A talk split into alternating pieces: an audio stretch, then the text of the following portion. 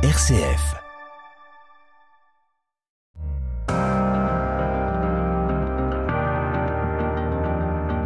RCF, les racines du présent.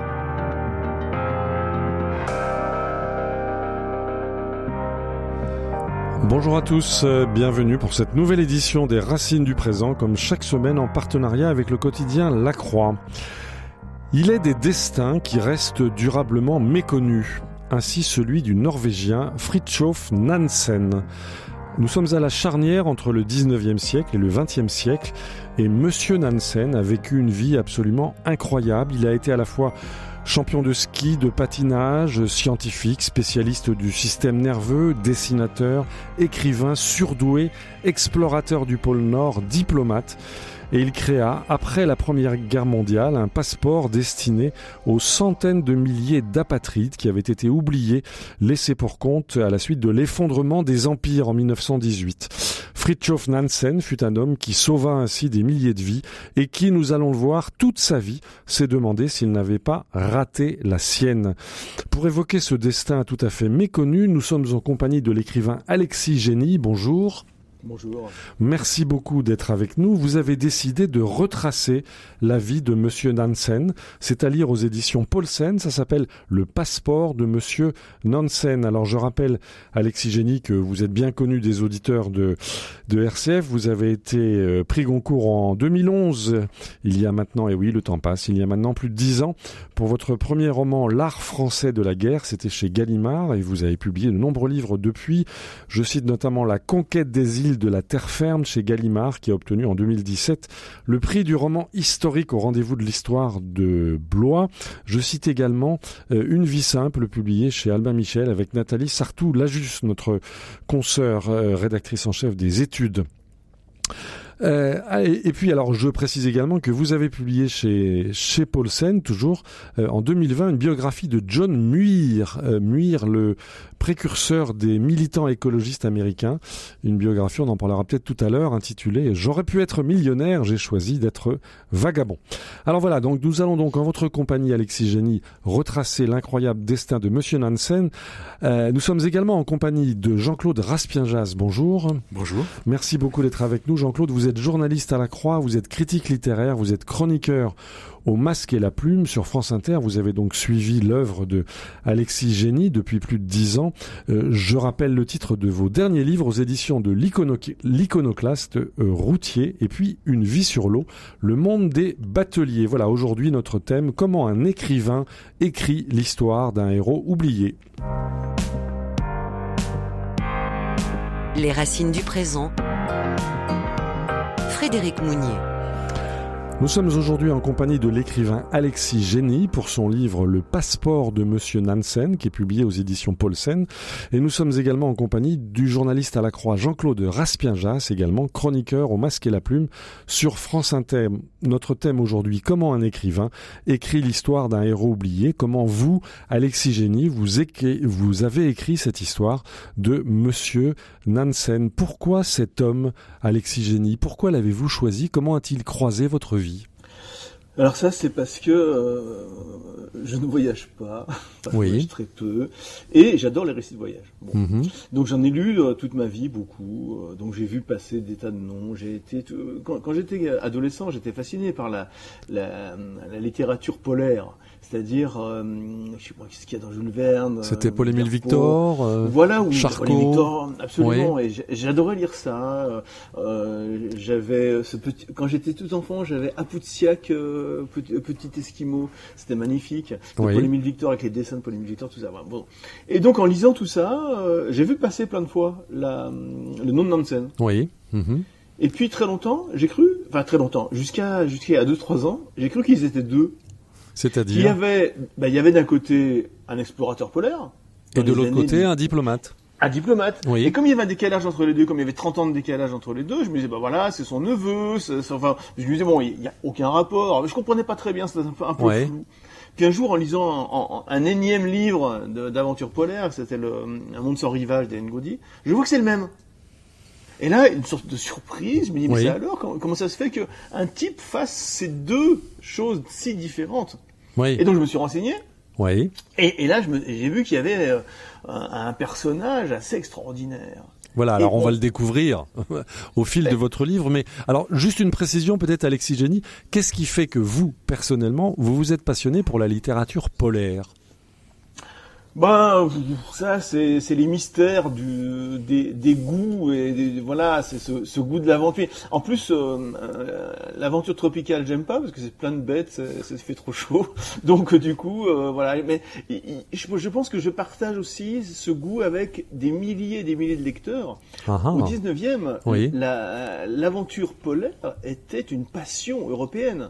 Euh, on, suivait les expéditions, on, frémissait pour l'expédition, on adorait les conférences que venaient donner les explorateurs, euh, et on adorait le tragique de l'expédition polaire. Parce et eh que, en fait, les gens partaient dans, la nuit éternelle, euh, et ça, se passait le plus souvent très très mal. Les gens mouraient, devenaient fous. Enfin, c'était. C'était les nouveaux Christophe Colomb en quelque sorte. Ah, en, bien pire, en, bien, pire, parce qu'il y avait le, il y avait le gel, la glace, la nuit, euh, voilà, donc c'était, euh, ça, faisait frémir. C'était une sorte de roman gothique d'aventure. D'accord. Et donc, alors, vous vous êtes saisi de cette, de cette histoire méconnue. Vous l'avez proposé à un éditeur. Comment ça s'est passé?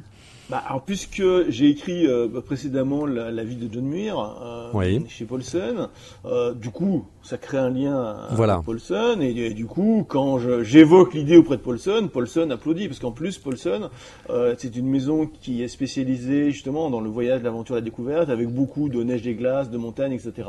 Donc du coup... Il y a aussi bah, beaucoup de mer chez eux, il y a aussi des aventuriers maritimes, des corsaires. Tout, à fait, voilà.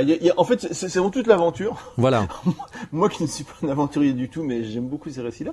Eh bien, euh, quand j'ai évoqué l'idée, euh, ça, ça, a plu tout de suite et en avant.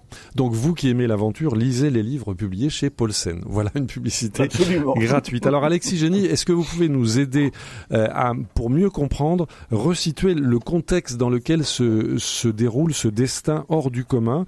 Nous sommes en Scandinavie à la fin du 19e siècle, à la jointure avec le 20e, et nous tournons autour de la Suède, de la Norvège, du Danemark. Quelle est la situation à cette époque dans cette région, Alexis Génie donc euh, mon, mon, héros, puisqu'il s'agit de ça, euh, est norvégien.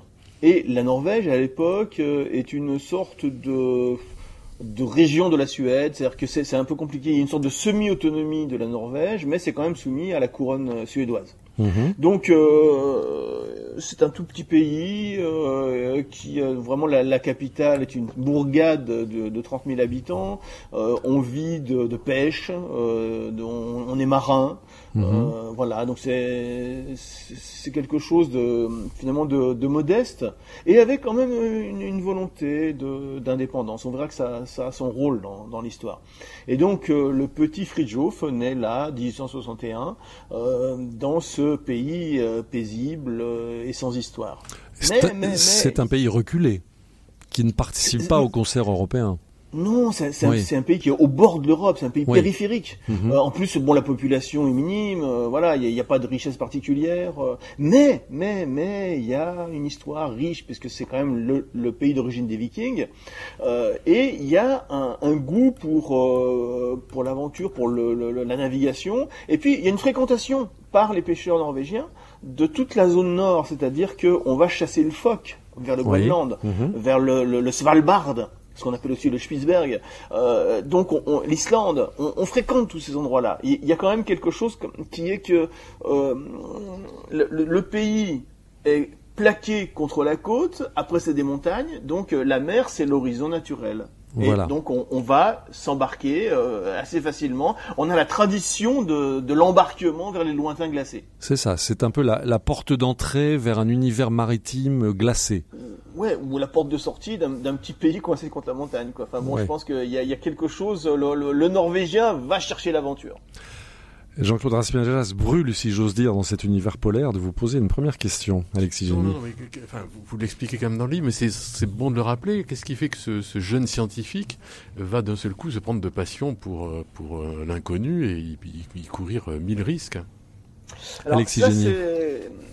Bah, c'est un mystère, euh, c'est le mystère de l'âme un peu, c'est-à-dire qu'en effet, pourquoi cet homme-là euh, Bon, en, effet, au début, euh, très jeune, il fait des études de sciences, de biologie.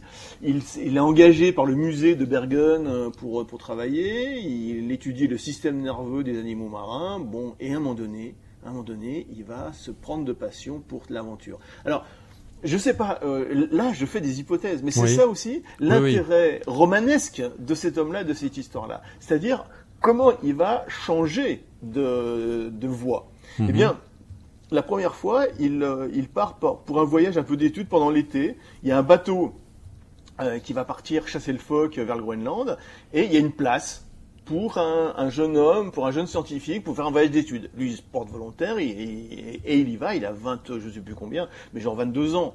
Euh, il faut peut-être préciser, Alexis Génie, que si je vous ai bien lu, il est d'ores et déjà repéré comme étant un surdoué. Alors, déjà, alors je pense qu'il non seulement il est repéré, mais en plus il est persuadé de l'être. Lui-même, oui. Voilà, mhm. c'est un grand sportif. Euh, il fait, euh, bon, il, habite à Bergen. Euh, il va passer les vacances de Noël chez dans sa famille à Oslo. C'est 300 km dans la montagne, dans la neige. Bon, il fait ça à ski, pas de problème. Tout seul. Euh, son père trouve que c'est un peu dangereux, mais non, lui, c'est bon, il trouve que c'est normal. Il est champion du monde de patin, champion de Norvège de ski, mais parce que, que de Norvège, parce qu'il n'y avait que les Norvégiens à l'époque qui faisaient du ski. Ah Donc en fait, c'est, ça vaut pour champion du monde. Oui. Donc vraiment, un homme, un homme grand, oui. euh, solide, euh, avec une volonté de faire, euh, qui craint, qui craint pas l'aventure. un homme très beau aussi. Ça, c'est et en plus il le sait, c'est-à-dire que oui. il y a des tas de photos de lui, il se fait prendre en photo, il est impressionnant. En fait, c'est un homme qui a une présence très très forte. Et vous écrivez, il s'habillait drôlement. Ah oui. Il avait des idées. Alors ça, pendant toute sa vie, il a eu des idées péremptoires sur des tas de choses. Mhm. Et euh, il a euh, trouvé dans, comment dire, dans, dans les, les écrits d'un médecin allemand hygiéniste, un certain Jäger, qu'on devait s'habiller qu'en laine. Oui. Il y avait que la fibre animale qui pouvait être euh, euh, adaptée à l'être humain, parce que ça, ça permettait d'évacuer les émanations. Je ne sais pas trop ce que c'est les émanations. D'accord. Bah, c'est de la médecine de l'époque. Et donc lui s'était fait tailler de magnifiques vêtements extrêmement bien dessinés, qu'il était le seul à porter, qui portait toujours quelque chose. Euh, ça faisait un peu euh, veste autrichienne, euh, mais vraiment très très net, très beau. Donc c'était un original, surdoué, sportif, très présent. Un homme singulier à tous égards. Alors euh, donc nous étions avec lui sur un sur un fauquier. Sur le un... fauquier. Donc le fauquier, euh, bon bah. que s'est-il passé sur ce fauquier? Eh bien, à un moment donné, ils, se, ils sont coincés dans les glaces au bord du Groenland. Car il faut, dire, il faut dire que les glaces bougent, que la banquise n'est pas immobile. C'est ce qu'on découvre en vous lisant. Absolument. en fait, la banquise, c'est de la glace qui flotte sur l'eau, hein, donc euh, c'est mouvant en fonction de l'eau. Et donc, le Fauquier est bloqué dans les glaces, devant les côtes du Groenland. Et lui, il rêve. Il rêve devant ses côtes. Ces côtes qui sont très très belles et une très très belle lumière. Alors lui, ça c'est sa qualité de peintre aussi. Oui, euh, il est aussi peintre, dessinateur. Voilà, il a une grande sensibilité artistique. Mhm. Donc il voit ça, trois semaines, trois semaines coincées. Bon, bah il regarde. Il passe. C'est une forme de confinement. le confinement et il regarde par la fenêtre. Donc il, monte même sur le, le, mât du bateau, il regarde, il est fasciné par ces montagnes. Et à l'époque, personne n'était allé, n'était allé à l'intérieur du Groenland. On connaissait les côtes du Groenland. Oui. Mais l'intérieur, c'était l'Ilensi, c'est-à-dire c'est la, glace, c'est la calotte polaire. C'était une terra incognita. Totalement incognita. On fantasmait des tas de choses dessus. Et donc là, pendant ces trois semaines, il fantasme sur l'intérieur du Groenland. Et puis, bon, il se dit, euh, finalement, euh, ouais, c'est facile, hein, il suffit de... Je descends du bateau, j'y vais à pied, puis qu'il y a la banquise. Bon, le capitaine lui interdit formellement, il dit, mais attends, mais la banquise, c'est pas du tout ce qu'on pense. Mhm. Ce n'est pas de la glace toute lisse comme une patinoire. C'est ça bouge tout le temps. C'est plein de trous. C'est plein de trous. Plein de crevasses, euh, donc, euh, mon garçon, tu restes à bord. Bon, mhm. il obéit quand même, mais il rêve. Il rêve d'aventure. Il rêve d'aller au-delà. Il rêve d'aller dans un endroit où personne n'est jamais allé. Et ça, c'est important parce que. Oui. c'est un explorateur. Bah, il, est champion du monde de ski, il est champion du monde de patin, il, est un super scientifique, il est magnifique un dessinateur, il écrit très très bien. Il veut faire des choses que personne ne fait. Il, veut faire des choses mieux. Mm-hmm. Et donc, quoi de mieux que de découvrir une, alors, ce qui apparaît comme un continent, c'est une grande île, c'est un morceau de continent où personne n'est jamais allé. Là, ça serait à sa hauteur. C'est une mission pour lui. Jean-Claude Raspajas. Ce qui, est, ce qui est sidérant dans son aventure, c'est que c'est un mélange à la fois de rigueur scientifique, c'est un scientifique, et en même temps de totale inconscience. Parce qu'il avait une chance sur deux de mourir gelé sur place, c'est ce que vous écrivez, Alexis Génie. Bah, tout à fait. Euh, mais je pense qu'il y a quelque chose euh, d'une sorte de, toute puissance chez lui, mhm. euh, d'une toute puissance infantile peut-être. Là aussi, c'est fascinant parce que moi, ce qui, ce qui m'intéresse dans ce personnage, c'est justement les basculements, les, les arrière, les arrière-plans.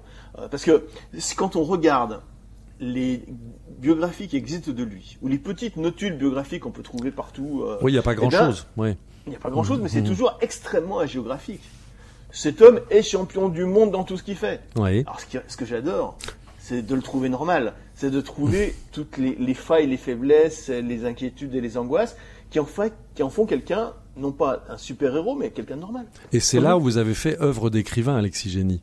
C'est-à-dire votre écriture, votre écriture décape le surdoué en quelque sorte. Jean-Claude Raspienjas. Oui, surtout qu'il y a une dimension sur laquelle vous insistez beaucoup dans votre livre, c'est à quel point ce, ce, tout-puissant, ce surdoué, ce champion du monde en tout, est en, réalité affecté par une profonde mélancolie scandinave. Tout à fait. Alors après, la mélancolie se porte bien à l'époque. Hein. Oui. C'est ah l'époque de Munch, hein, vous savez. Oui. Non, mais surtout, vous avez l'air de dire que c'est une latitude propice à la mélancolie. Ah bah oui. Alors après, soit il fait nuit tout le temps, soit il fait jour tout le temps. Ouais, je, je, voudrais pas dire, enfin, déblatérer sur l'esprit le, des peuples. C'est quand même, voilà. Mais c'est vrai que voilà, il au moins, au moins, au moins, au moins, l'esprit géographique et, et, leurs effets sur le psychisme humain, ça on peut. Tout ça, non, tout à fait. C'est vrai que c'est euh, des zones euh, très nordiques, peu ensoleillées, euh, et puis il y a une sorte de, de complaisance vis-à-vis de, de, la mélancolie. Hein, et, tout, tout l'art scandinave, qu'il soit littéraire, pictural ou, ou cinématographique, est, est, complètement irrigué de mélancolie. Et l'art musical scandinave aussi. Et c'est l'occasion pour nous, Alexis Génie, de faire une première pause musicale. Merci de cette perche tendue à travers le Groenland que nous allons rejoindre dans un instant. Euh, à l'époque et parmi les amis de Fritjof Nansen, on compte Edward Grieg, Edward Grieg, euh, qui a écrit euh, un, drame poétique et philosophique euh, avec Henrik Ibsen. Et il s'appelle Per Gynt. Nous allons écouter un extrait de Per pour nous resituer dans cette ambiance musicale peut-être un peu mélancolique scandinave de la fin du 19e siècle.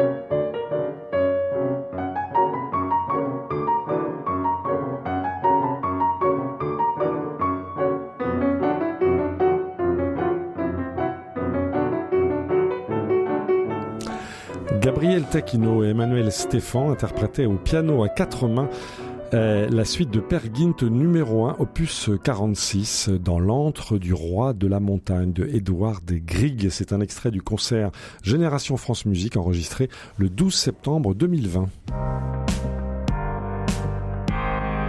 Les racines du présent. RCF. Au micro, Frédéric Mounier, nous sommes en compagnie de l'écrivain Alexis Génie autour de son livre Le passeport de Monsieur Nansen, publié aux éditions Paulsen. Nous sommes également en compagnie de Jean-Claude Raspienjas, journaliste à la Croix, chroniqueur au masque et la plume sur France Inter. Notre propos aujourd'hui, comment un écrivain comme Alexis Génie écrit l'histoire d'un héros oublié qui s'appelle Fritjof Nansen. Alors je le rappelle, Fritjof Nansen euh, vit en Norvège à la fin du 19e siècle. Il est à la fois skieur, artiste, dessinateur, photographe, scientifique, explorateur et nous allons le voir, homme d'État, humaniste, héros national de la Norvège, euh, diplomate.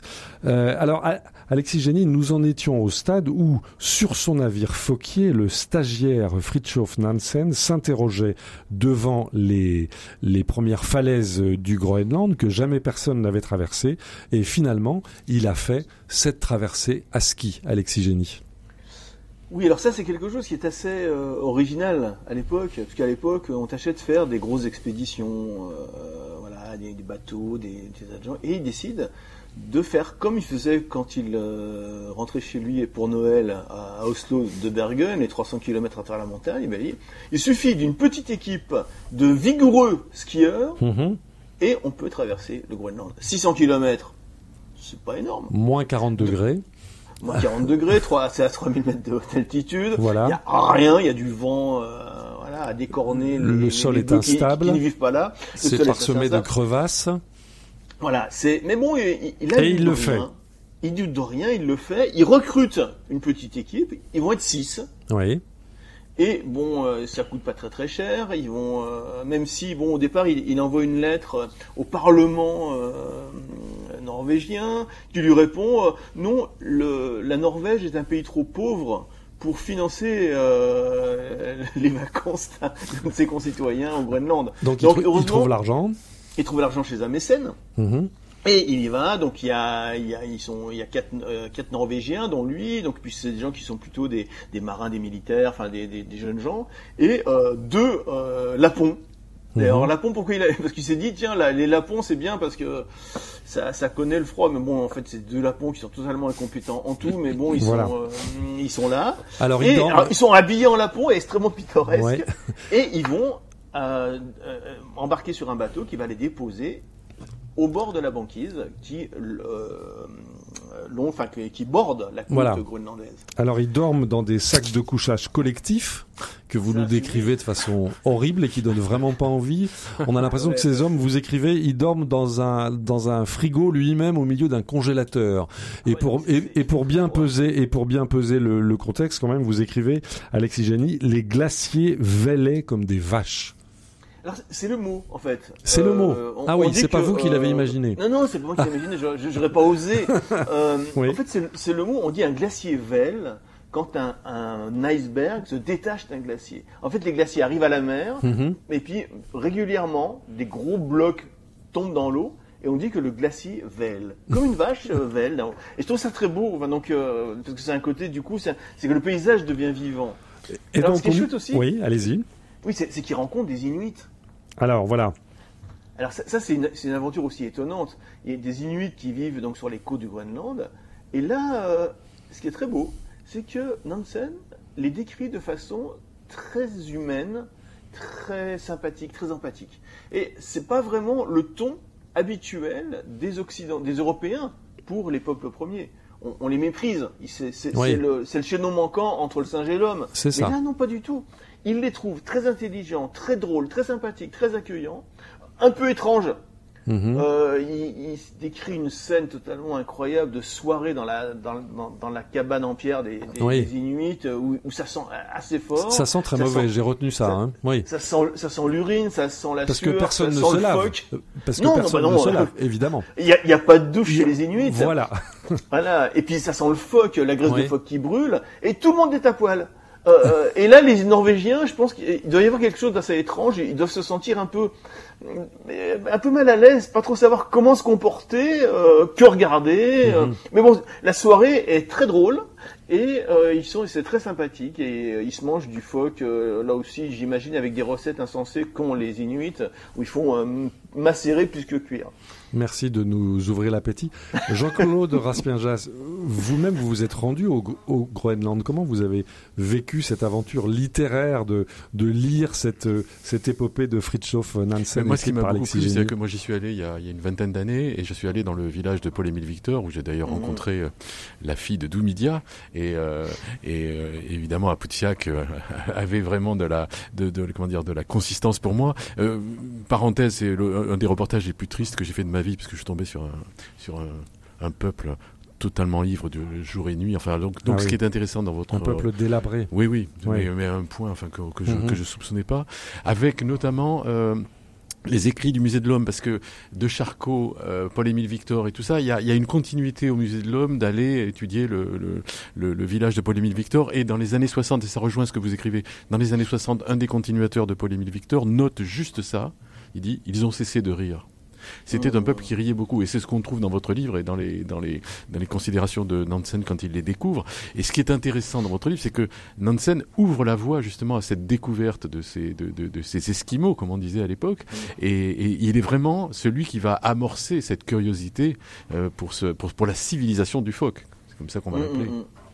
Oui, tout à fait. Alors, ça, m'a renvoyé au propos de John Muir, euh, donc le livre précédent, euh, qui, quand il parlait des Indiens d'Alaska, et il a le même regard, le même regard empathique et le même regard admiratif mhm. devant ces gens qui euh, qui ont beaucoup d'humour. Ça c'est drôle parce que c'est noté par tous les ethnologues. L'humour euh, des, des, Amérindiens, des Esquimaux et euh, ces gens dont ils euh, apprécient la civilisation assez paisible. C'est-à-dire que c'est des gens qui vivent un peu euh, confinés mais ils se débrouillent pour que ça se passe bien. Ils se débrouillent pour que personne ne perde jamais la face. Mhm. Et ça, pour un Européen de l'époque, c'est surprenant et admirable. Jean-Claude Oui, ce qui est intéressant, c'est le choc euh, que, que, peut éprouver Nansen, parce que lui, euh, vu ce que vous écrivez, ce que vous venez de dire, part vraiment en toute inconscience, et il a affaire à des seigneurs de la survie. C'est ça. Alors, ce, qui, m'a beaucoup fait rire aussi, c'est que il avait sur là aussi le type qui doute de rien.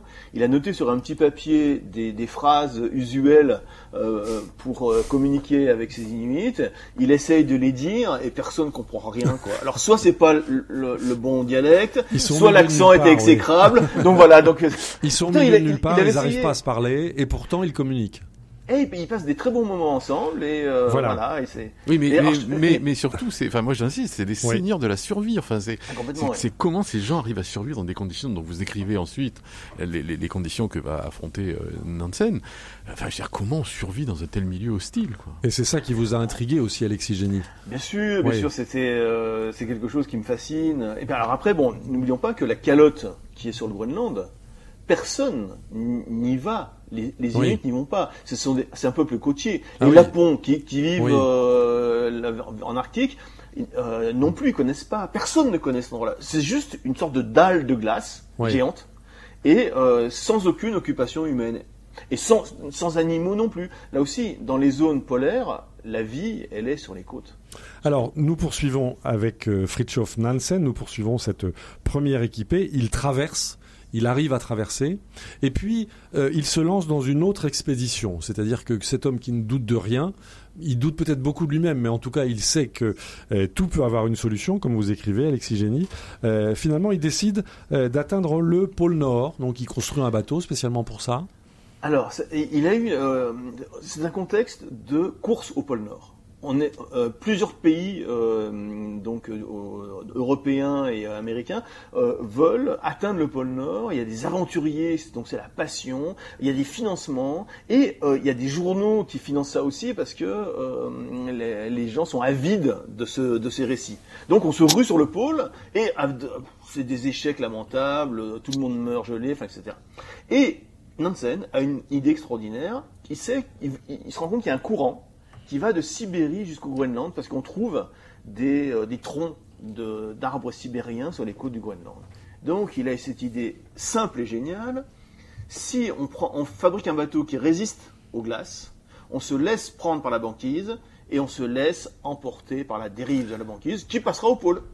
Voilà. voilà. Parce qu'il faut rappeler que les glaces enserrent les navires et peuvent les croquer en quelque sorte. Carrément, euh, voilà, Et donc, euh, il se fait construire. Alors, euh, comme il a bien réussi sa première expédition, il a fait un livre qui a un gros succès. Là, pas de problème de financement. Tout le monde, il y a des mécènes, des tas de gens, etc. Qui, alors, il veut que de l'argent norvégien, donc il veut pas d'argent suédois, mais bon, il, en a. Il fait construire un bateau par un, un, artiste de, de, de l'architecture navale, un bateau qui résiste à la prise des glaces, qui est super bien isolé. Un bateau qui s'appelle le Fram le Fram, qui veut dire en avant.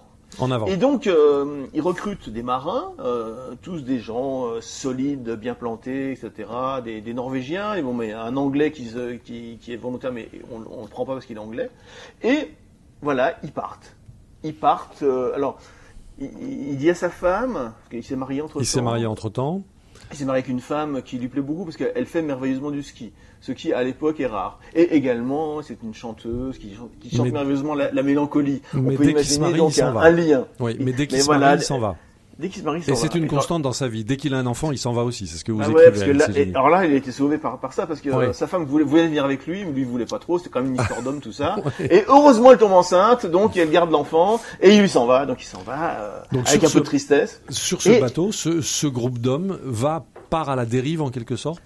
Bah là, ils, vont en Sibérie. Oui. Ils, ils achètent quelques chiens euh, de traîneau au passage. Ils vont en Sibérie et là, ils se laissent prendre par la glace. Donc il ne se passe rien et on attend. Et donc là, il va se passer. Oui. Ils vont attendre que la glace dérive.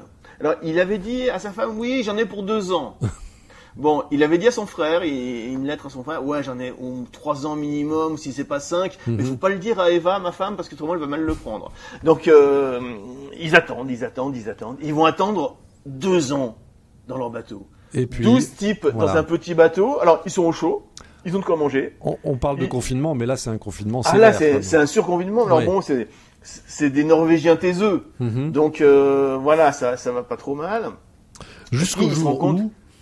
Ah bah jusqu'au jour, tiens, la- le problème c'est que la dérive Voilà. zigzag. Mhm. C'est que ça, un coup ça va au nord, un coup ça va au sud, et ça avance pas. Il se dit mais il va y en avoir pour des années, des années. Donc il décide de finir à pied. Voilà, de finir à pied vers le pôle Nord. Vers le pôle Nord, il y a quoi? Il y a peut-être 600 km. Allez hop, allons-y. Ils ont des ils, ils recru- enfin il, il, il y va avec un autre, un de ses compagnons, et les autres restent dans le bateau.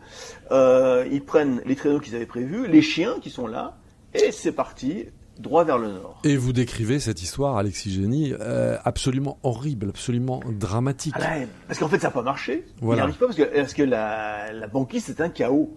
Euh, ça avance pas. Donc, ils, ils- ils se rendent compte qu'ils n'y arriveront jamais. Ils font une dernière photo où il y a Nansen qui est pris sur un petit monticule de glace, qui est alors le premier, l'homme le, plus au nord de toute l'humanité Oui. à ce moment-là. Mhm. Et ils reviennent, et là, bah, ça se passe pas très bien parce qu'ils vont mettre un an à revenir. Et, Et alors vous écrivez, vous écrivez Alexis Génie, il fallait trouver une terre avant d'être englouti. Ils laissent derrière eux une traînée de sang. Ils boivent du sang et survivent par le meurtre. Ils sauvaient leur peau en s'habillant de celle des autres. Ils sauvaient leur chair en mangeant celle des autres. Racontez-nous, Alexis Génie. Donc, euh, pour passer l'hiver, euh, l'hiver arctique, donc la, la nuit qui va durer des mois, euh, ils se construisent sur une île, ils, se- ils construisent une petite cabane. La cabane fait 2 mètres sur 3. Donc imaginez 2 mètres sur 3. Euh, c'est pas gros, il n'y a pas de fenêtre bien sûr, il y a juste une petite porte.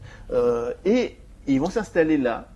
Et pendant 8 mois, à deux, ils vont rester dans cette, mini- dans cette cabane, avec dehors une nuit éternelle, moins 40 degrés, des vents à 100 km heure. Et pour manger, ils ont tué beaucoup d'ours et de phoques, et de pas de phoques, de morses.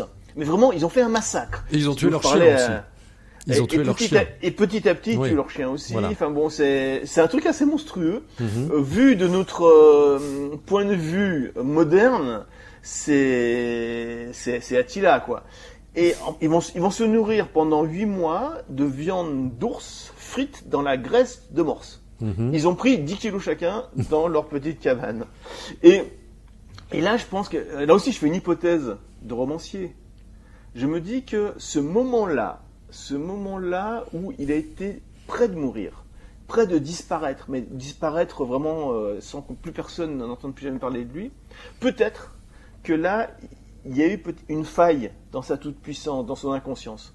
Peut-être. Peut-être que là, à ce moment-là, euh, quelque chose de, de plus humain a émergé, de, une conscience de sa finitude Mhm. et de, de- voilà. Et, et c'est, peut-être ça qui va faire le lien entre son, sa vie d'explorateur polaire intrépide, qui doute de jamais de rien, et sa vie ensuite de diplomate qu'il va, qu'il va consacrer à, à- à aider les gens euh, qui sont dans des situations difficiles. On va y venir. Une question de Jean-Claude Raspinjas. Ju- Juste avant son, son renoncement à, à l'aventure polaire et à cette, cette survie hallucinante, euh, où, où est-ce qu'il trouvait la force et l'énergie de, de, de survivre à ça, de, de- d'affronter ce qui s'est passé? Parce qu'à un moment, vous avez une expression, vous parlez du, du goulag naturel de la nuit polaire, et c'est vrai que tout ce que vous décrivez de les souffrances qu'ils ont pu endurer, C'est hallucinant. qu'est-ce qui fait absolument qu'ils tiennent, lui et son compagnon d'ailleurs, Oui. euh, avec qui les relations n'étaient pas toujours non plus excellentes, mais qu'est-ce qui fait qu'il il arrive à tenir? Alexis Génie.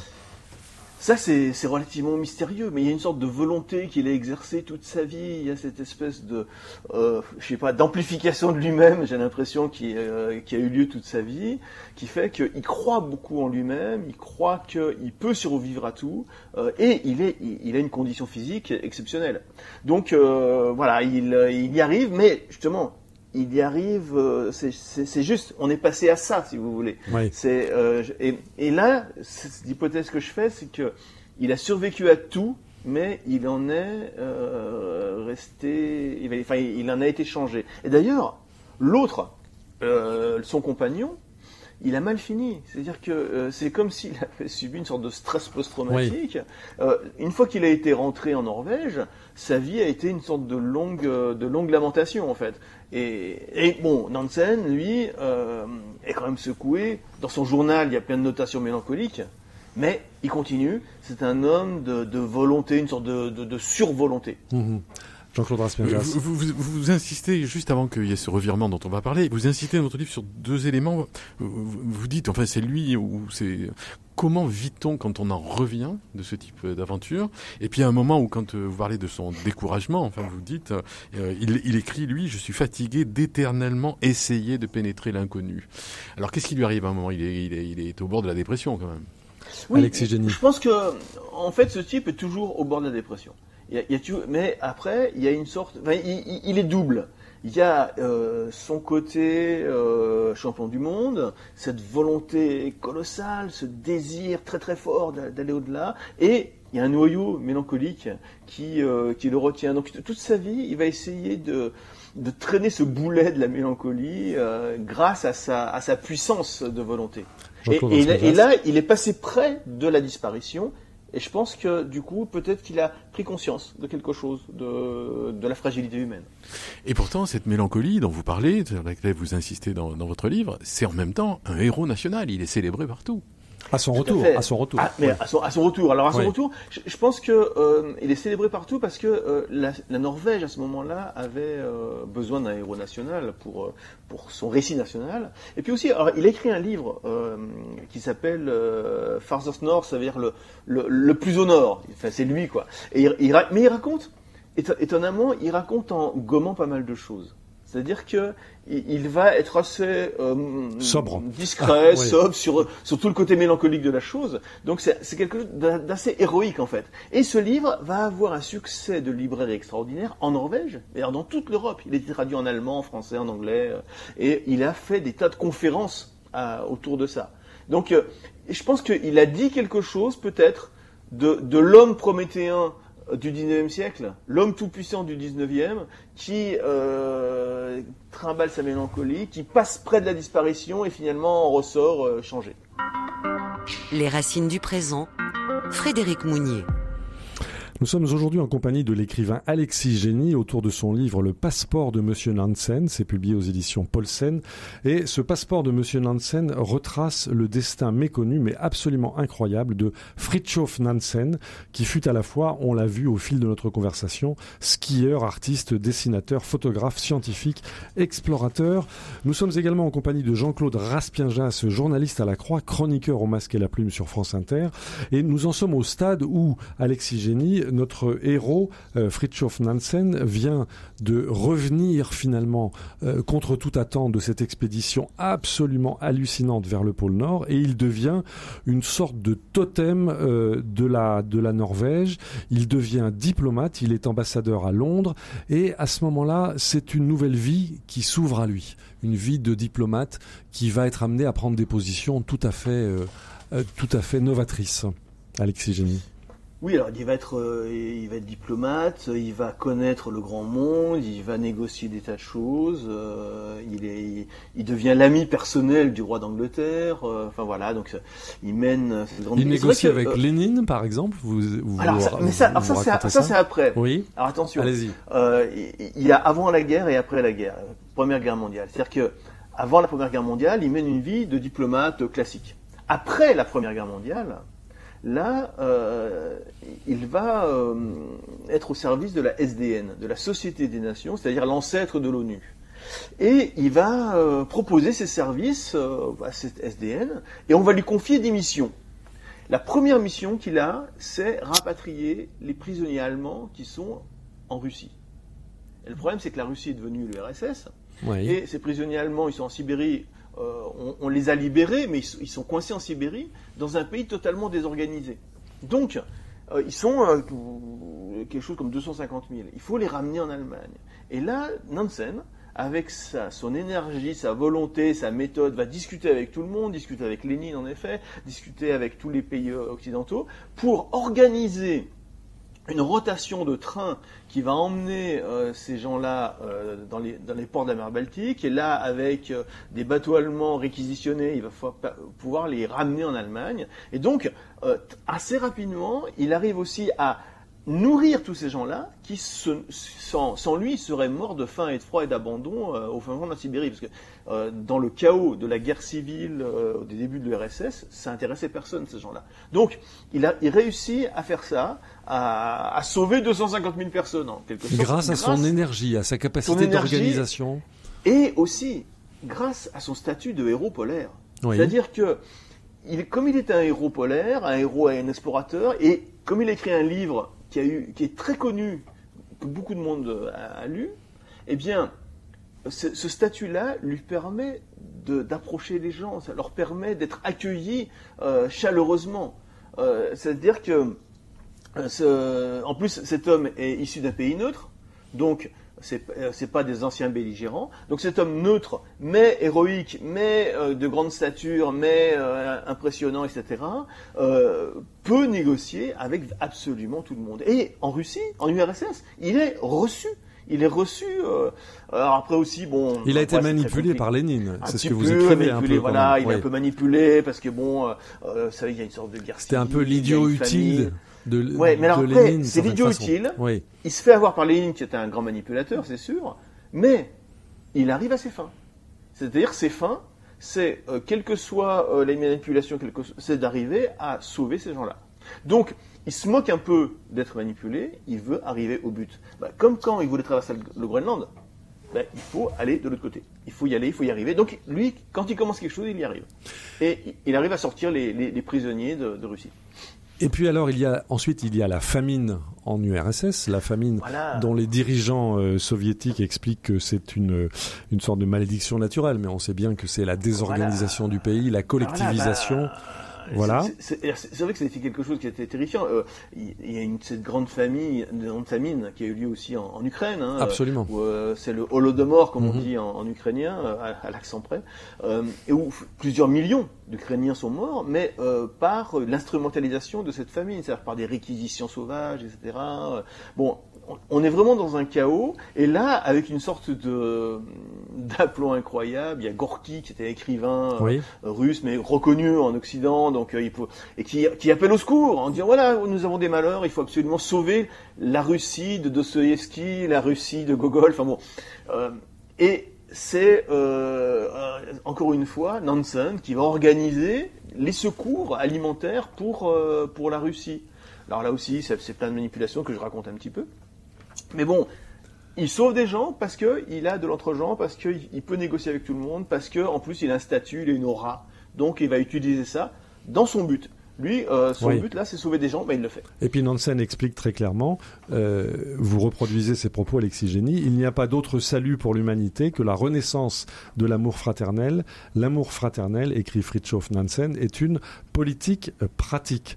Mais les choses vont un peu s'envenimer puisque Lénine, euh, dans son souci de radicalisation, va finalement priver de leur nationalité tous les Russes exilés et Dieu sait s'ils sont très nombreux. Vous décrivez cette population de, de Russes blancs qui a euh, essaimé à travers euh, l'Europe, qui a fui la dictature léniniste. Alors, euh, quel rôle va jouer Fridtjof Nansen là-dessus? Ça se compte par millions. Hein. C'est-à-dire que bon, plein de gens ont fui. Alors après, il y a les Russes blancs. On imagine les grands ducs qui deviennent chauffeurs de taxi, mais il n'y a pas que ça. Il y a, y a, plein de, il y a plein de petites gens qui, Et, et, ces gens-là, en fait, n'ont pas de papier, n'ont pas de passeport.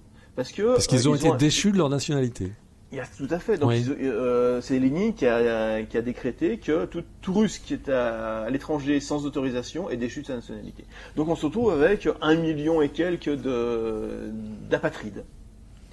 Et là, alors que va faire parce que bah, personne ne veut, ne veut les accueillir, mhm. personne ne veut même leur faire franchir des frontières. Ils, n'ont pas de passeport valide. Et là, Nansen décide de créer un passeport qui serait un passeport garanti par la SDN et qui serait accepté par les différents pays européens. Et ce passeport, on va l'appeler le passeport Nansen. Ça va permettre aux gens d'avoir une identité. Alors ça leur permet pas une citoyenneté, mais ça leur permet une identité. Une identité et une possibilité de franchir les frontières. Et ces gens-là, qui vraiment euh, croupissaient dans des camps de réfugiés, euh, beaucoup en Turquie, mais beaucoup aussi euh, dans les pays baltes, parce qu'ils étaient coincés là. Ils pouvaient pas aller, ils pouvaient pas reculer, ils pouvaient pas retourner en Russie, et ils pouvaient pas avancer, ils pouvaient pas aller en Europe, parce que personne n'en voulait. Grâce à ce papier, ils ont pu franchir les frontières et s'installer euh, en Europe, en Amérique, etc. Et parmi les bénéficiaires de ce fameux passeport Nansen, du nom de notre héros, de votre héros, Alexis Génie, eh, on compte des grands noms de l'art, on compte Igor Stravinsky, on compte Chagall et aussi eh, Rachmaninov. On va faire une petite pause musicale en compagnie de Rachmaninov et en souvenir de ce passeport Nansen qui lui a permis de continuer à, à créer. On va écouter un extrait de son piano numéro 4 de Thank you.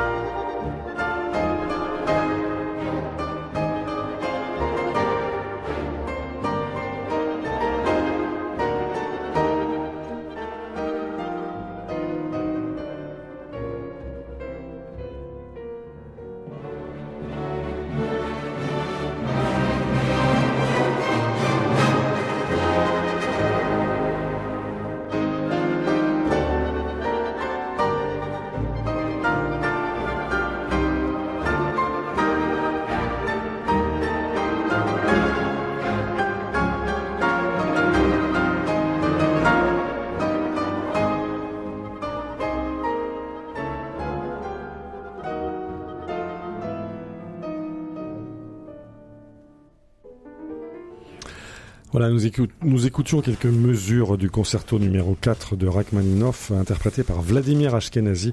C'était le concert Gebouv euh, de Amsterdam sous la baguette de Bernard Haitink. Nous sommes aujourd'hui dans cette édition des Racines du présent, toujours en partenariat avec euh, La Croix, avec l'écrivain Alexis Génie pour son livre Le passeport de Monsieur Nansen. C'est publié aux éditions Paulsen. Et donc, euh, ce livre retrace de façon extraordinairement vivante et chaleureuse, si j'ose dire, pour un écrivain scandinave, retrace le, destin méconnu euh, de Fridtjof Nansen, qui a été donc euh, un explorateur du pôle Nord et puis un diplomate, et dont on vient d'écouter Alexis Génie qui nous explique comment est-ce qu'il a créé ce fameux passeport Nansen reconnu par 54 pays, qui a permis, après la Première Guerre mondiale, à des millions de gens de voyager, en particulier des exilés russes. Nous sommes en compagnie également de Jean-Claude Raspienjas, journaliste à la Croix, chroniqueur au Masque et la Plume sur France Inter, qui lui également a été passionné par le livre de, de Alexis Génie, Jean-Claude Raspienjas. Oui, c'est un, très très beau livre. Et la question que je me posais en le lisant, c'est euh, quelles ont été vos, vos sources? Comment vous avez réussi à vous documenter? Comment, comment vous avez travaillé pour arriver? Et juste avant que vous nous parliez de votre documentation, de comment vous avez travaillé, le personnage qui introduit votre livre, cette vieille dame qui vous met sur la piste du passeport Nansen, est-ce que c'est une invention de romancier ou c'est une vieille dame qui, en effet, euh, que vous avez rencontrée et qui vous a mis sur la piste? Je vois déjà à votre réaction que ça doit être une invention de romancier. Alexis Génie, livrez-nous vos secrets. c'est une, c'est une totale invention. D'ailleurs, je l'ai appelé Abkarian euh, du nom de cet acteur euh, Simon Abkarian que, que j'adore. Et voilà. Non, non, c'est une, une, invention. Après, c'est une sorte aussi de, de procédé romanesque. C'est-à-dire que euh, le problème des biographies, c'est que euh, l'importance des gens, on s'en rend compte à la fin de leur vie. Donc, si on commence la biographie par leur enfance, euh, les débuts sont un petit peu poussifs. Donc, je voulais aussi qu'on parle dès le début du passeport, parce que le passeport, c'est un peu ce qu'on ce qu'on garde, parce que finalement, cet homme-là, un explorateur polaire, il, il est jamais arrivé au pôle. C'est un peu raté son, son affaire. Mais par contre, son passeport, c'est très réussi. Voilà. Donc, je voulais qu'on puisse parler d'entrée du passeport, et puis tant qu'à faire, avec quelqu'un qui en avait euh, bénéficié. Donc ce qui fait que de nos jours, c'est quelqu'un d'un peu âgé. Hein, mais voilà. Donc c'était. Et puis après, c'était aussi une façon de prendre de la distance avec le récit, et de mettre un petit peu de peut-être une légère ironie, une légère distance. Ça, c'est mhm. j'aime beaucoup ça. Donc voilà, donc ça c'est vraiment un truc, c'est un truc de romancier. Mais quand même, vous avez choisi un patronyme arménien. C'est l'occasion de rappeler le rôle qu'a joué Fritjof Nansen. On rappelle que il y a eu donc après le, le, massacre, les Arméniens massacrés. Il, il, y a eu aussi dans cette région, il faut le rappeler, on l'a oublié aujourd'hui, on oublie toujours l'histoire, mais euh, il y a eu un million de réfugiés grecs face aux Turcs. Il y a eu un échange gigantesque des Grecs d'Asie mineure contre la minorité turque de, Grèce. 3 millions de personnes échangées. Vous nous rappelez tout ça, euh, Alexis Génie. Fritjof Nansen, votre héros, a pris cette situation à bras le corps pour sauver ainsi des millions de personnes. Mmh. En fait, voilà, il, en fait, il s'occupe de tout. Ça, c'est extraordinaire. il y a des mouvements de population gigantesques qui, comportent des millions de personnes. Oui, qu'on a complètement oublié aujourd'hui. Parce que, en fait, l'empire euh, russe s'est effondré, l'empire ottoman s'est effondré, l'empire autrichien s'est effondré, l'empire allemand s'est effondré, et après, il y a une reconfiguration des frontières, euh, et il y a des millions de personnes qui sont sur les routes, et il y a des millions de personnes qui n'ont plus de nationalité. Les Arméniens, les Arméniens, donc, euh, qui étaient sujets ottomans, donc sont, sont exterminés, sont déportés, et quand l'Empire ottoman se transforme en État-nation turc, il n'y a pas de place pour eux là-dedans. Et donc, qu'en faire? Là aussi, personne n'en veut. Euh, et donc, euh, grâce au passeport Nansen, ils ont la possibilité de se sortir de ces camps où ils sont, de là où ils sont, pour pouvoir aller ailleurs dans le monde, en, Europe, en France, euh, aux États-Unis, au Canada. Et pareil pour les Grecs. Donc l'Empire ottoman cosmopolite, il y avait beaucoup de Grecs en, Anatolie, il y avait également des Turcs en Grèce, c'était extrêmement tendu, il y a eu une guerre gréco-turc. Mhm. Euh, les Turcs se sont livrés à, des massacres, à une sorte d'épuration ethnique, euh, on, l'appelait ça comme ça.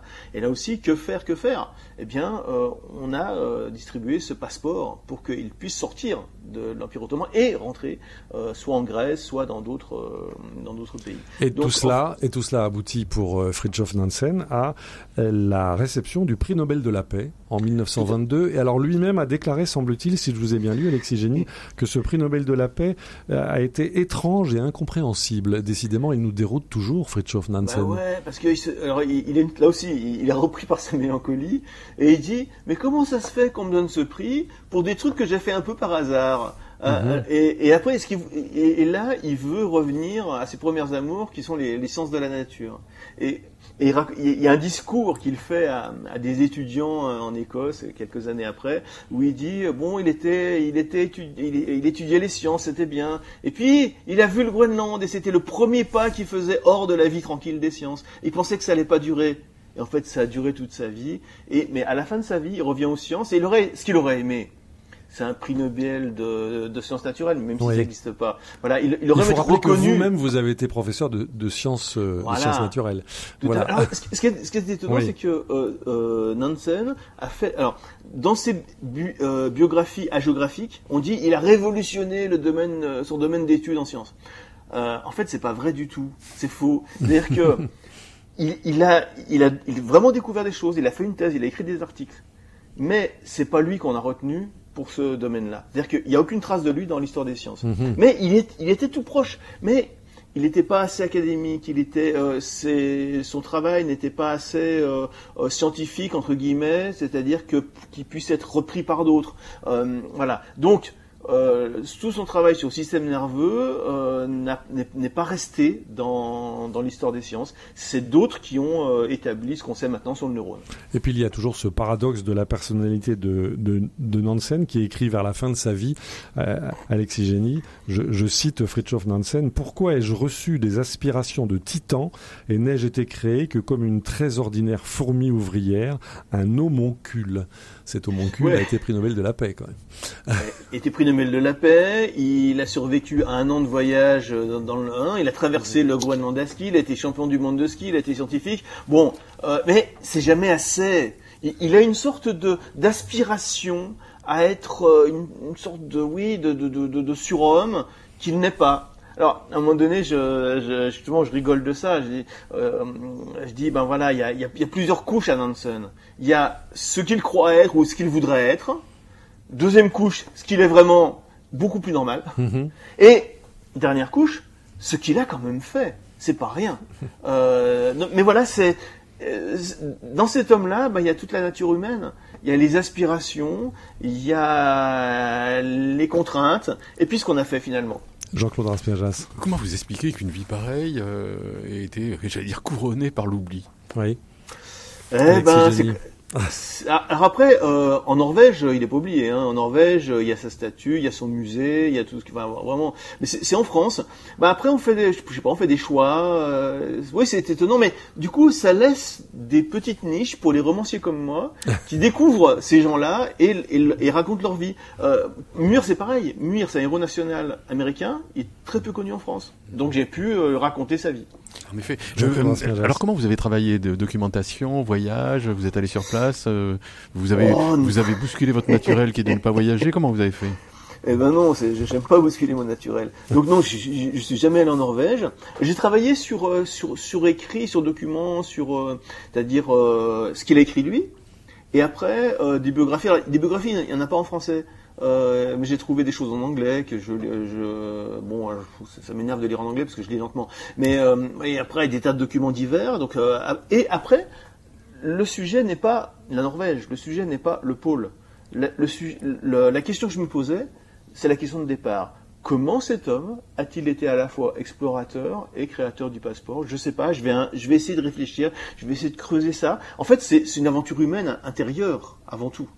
Et c'est aussi une aventure géostratégique, c'est une aventure qui est prise dans les plis de l'histoire. Alexis Génie. Absolument. Oui, tout à fait. ça, c'est quelque chose qui m'intéresse. Là, déjà, mon premier roman, c'était voilà. géostratégique. voilà. Un grand merci à vous, Alexis Génie, pour nous avoir fait partager votre, votre talent de conteur. Je rappelle le titre de ce livre qui se dévore en une soirée, en une nuit, en quelques heures, le passeport de Monsieur Nansen, c'est publié aux éditions Paulsen. Euh, je rappelle également le titre de votre livre précédent euh, au, même éditeur. C'était une biographie de, John Muir avec un titre euh, tout à fait séduisant. J'aurais pu être millionnaire, j'ai choisi d'être vagabond. On rappelle en un mot que John Muir était le précurseur des militants écologistes américain. Un grand merci à vous, donc, euh, Alexis Génie. Un grand merci également à Jean-Claude Raspienjas, journaliste à la Croix, chroniqueur au Masque et la Plume sur France Inter, dont je rappelle les titres de vos deux derniers livres, Jean-Claude, euh, Routier et Une vie sur l'eau, le monde des bateliers. C'est aux éditions de l'Iconoclaste. On attend votre prochain livre sur les cheminots, sur les pilotes de ligne peut-être. Nous verrons. En tout cas, voilà, avec Alexis Génie, nous avons essayé de comprendre comment un écrivain peut écrire l'histoire d'un héros, d'un héros oublié. Un grand merci également à notre réalisateur Pierre-Henri Paget. Vous pouvez Retrouvez cette émission ainsi que les références des livres de nos invités sur le site de RCF et évidemment à partir du site de RCF ou à partir de l'application sur votre smartphone, vous pouvez écouter et réécouter ad libitum et en balado-diffusion, en podcast, euh, nos différentes éditions euh, des Racines du présent. Un grand merci à vous tous pour votre fidélité. À la semaine prochaine.